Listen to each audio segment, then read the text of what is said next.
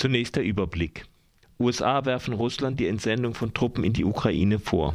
Europa soll Ukraine notfalls mit Gas aushelfen, bekommt aber möglicherweise selbst Probleme. Küstenwache bestätigt den Tod von äh, 170 Flüchtlingen im Mittelmeer. Israel zerstört Hochhäuser in Gaza. Fernsehdebatte um die Unabhängigkeit Schottlands gewinnt schottischer Regierungschef. Rücktritte in Wien und Berlin.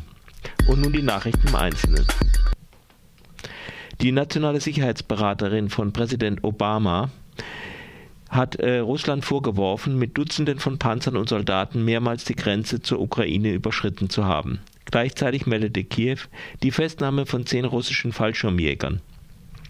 Die Soldaten der äh, 98. russischen Luftlandedivision sollen 50 Kilometer südöstlich von der ukrainischen Rebellen und russischen Unterstützern gehaltenen Stadt Donetsk festgenommen worden sein. Ähnliche Vorwürfe wie jetzt die USA hatte die Ukraine schon mehrfach erhoben. Die in Russland werfen, werden die, sie als Desinformation abgetan. Unabhängige Berichte gibt es nicht. Aber der Kommandeur der Rebellen in Donetsk hat vor wenigen Tagen auf einer Pressekonferenz gesagt, dass er auf Unterstützung mit Panzern aus Russland warte. Wie die russische Nachrichtenagentur RLA Novosti äh, meldet, nimmt eine russische Militärquelle an, dass sich die festgenommenen Fallschirmjäger im Grenzgebiet verlaufen haben. Vielleicht haben sich ja auch die Panzer verfahren. Der Energiekommissar der EU, Günther Oettinger, hat vorgeschlagen, dass notfalls EU-Staaten die Ukraine mit Gas versorgen. Es gibt seit längerem Streit um die Bezahlung von Erdgaslieferungen Russlands, von denen die Ukraine abhängt. Derzeit befinden sich die beiden Länder ohnehin nicht weit entfernt von einem militärischen Konflikt. Laut Oettinger sind die Gaslager in der Ukraine derzeit nur halb voll und müssen bis zum Winter ganz gefüllt werden. Auf dem EU-Gipfel im Oktober will Oettinger außerdem Pläne vorlegen, wie Europa mit einem totalen russischen Lieferstopp auch in die EU-Länder umgehen soll. Derzeit sind sechs EU-Länder völlig von russischen Gaslieferungen abhängig. Besonders gefährdet sind davon Bulgarien und die Slowakei, weil sie ihr Gas über die Ukraine bekommen. Nicht nur im Falle eines Lieferstopps, sondern auch wenn die Leitungen etwa durch Sabotage unterbrochen würden, bekämen diese Länder kein Gas mehr. Die libysche Küstenwache hat den Tod von 170 Flüchtlingen bestätigt. Die Flüchtlinge hatten versucht, von Tripolis zu der italienischen Insel Lampedusa zu gelangen.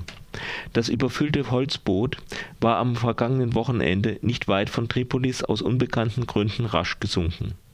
Es wurden etwa 100 Leichen aus dem Frachtraum geborgen. 70 Leichen waren an der Küste angespült worden. Nur 17 Flüchtlinge konnten gerettet werden. Fischer hatten die Küstenwache alarmiert. Am Dienstagmorgen hat die israelische Luftwaffe zwei Hochhäuser in Gaza angegriffen. Der 15 Stockwerke hohe Bascha Tower stürzte ganz zusammen. In dem Gebäude sollen sich sowohl Jobs, Shops als auch Apartments befunden haben. 25 Menschen wurden verletzt. Israel warnt normalerweise Anwohner vor Angriffen. Ägypten hat beide Seiten erneut zu einem Waffenstillstand aufgerufen. Ägypten schlägt als Lösung des Konflikts vor, dass Israel die Blockade gegen Gaza aufweicht und die Hamas dafür ihren politischen Rivalen Mahmoud Abbas wieder im Gaza zulässt. Die Hamas und die nach dem Militärputsch in Ägypten an die Macht gekommene Regierung sind verfeindet, was Ägyptens Mittlerrolle belastet.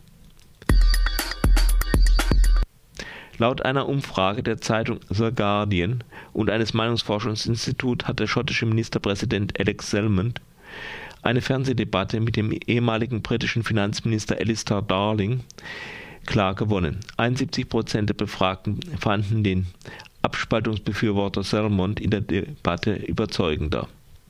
Punkten konnte Salmond vor allem in der Debatte um die Kürzung von Sozialleistungen. Sie sind im Bett mit den Tories, warf er den, dem Labour-Politiker vor. Die spielt auf die sogenannte Bedroom Tax, die Schlafzimmersteuer, an. So wird ein neuer Vorstoß der konservativen Tories zur Kürzung der Sozialleistungen von Kritikerinnen bezeichnet. Schottland könnte sich nach der Unabhängigkeit solchen Kürzungen entziehen. Umfragen gehen allerdings weiter von einer Mehrheit für den Verbleib bei Großbritannien bei der Abstimmung am 18. September aus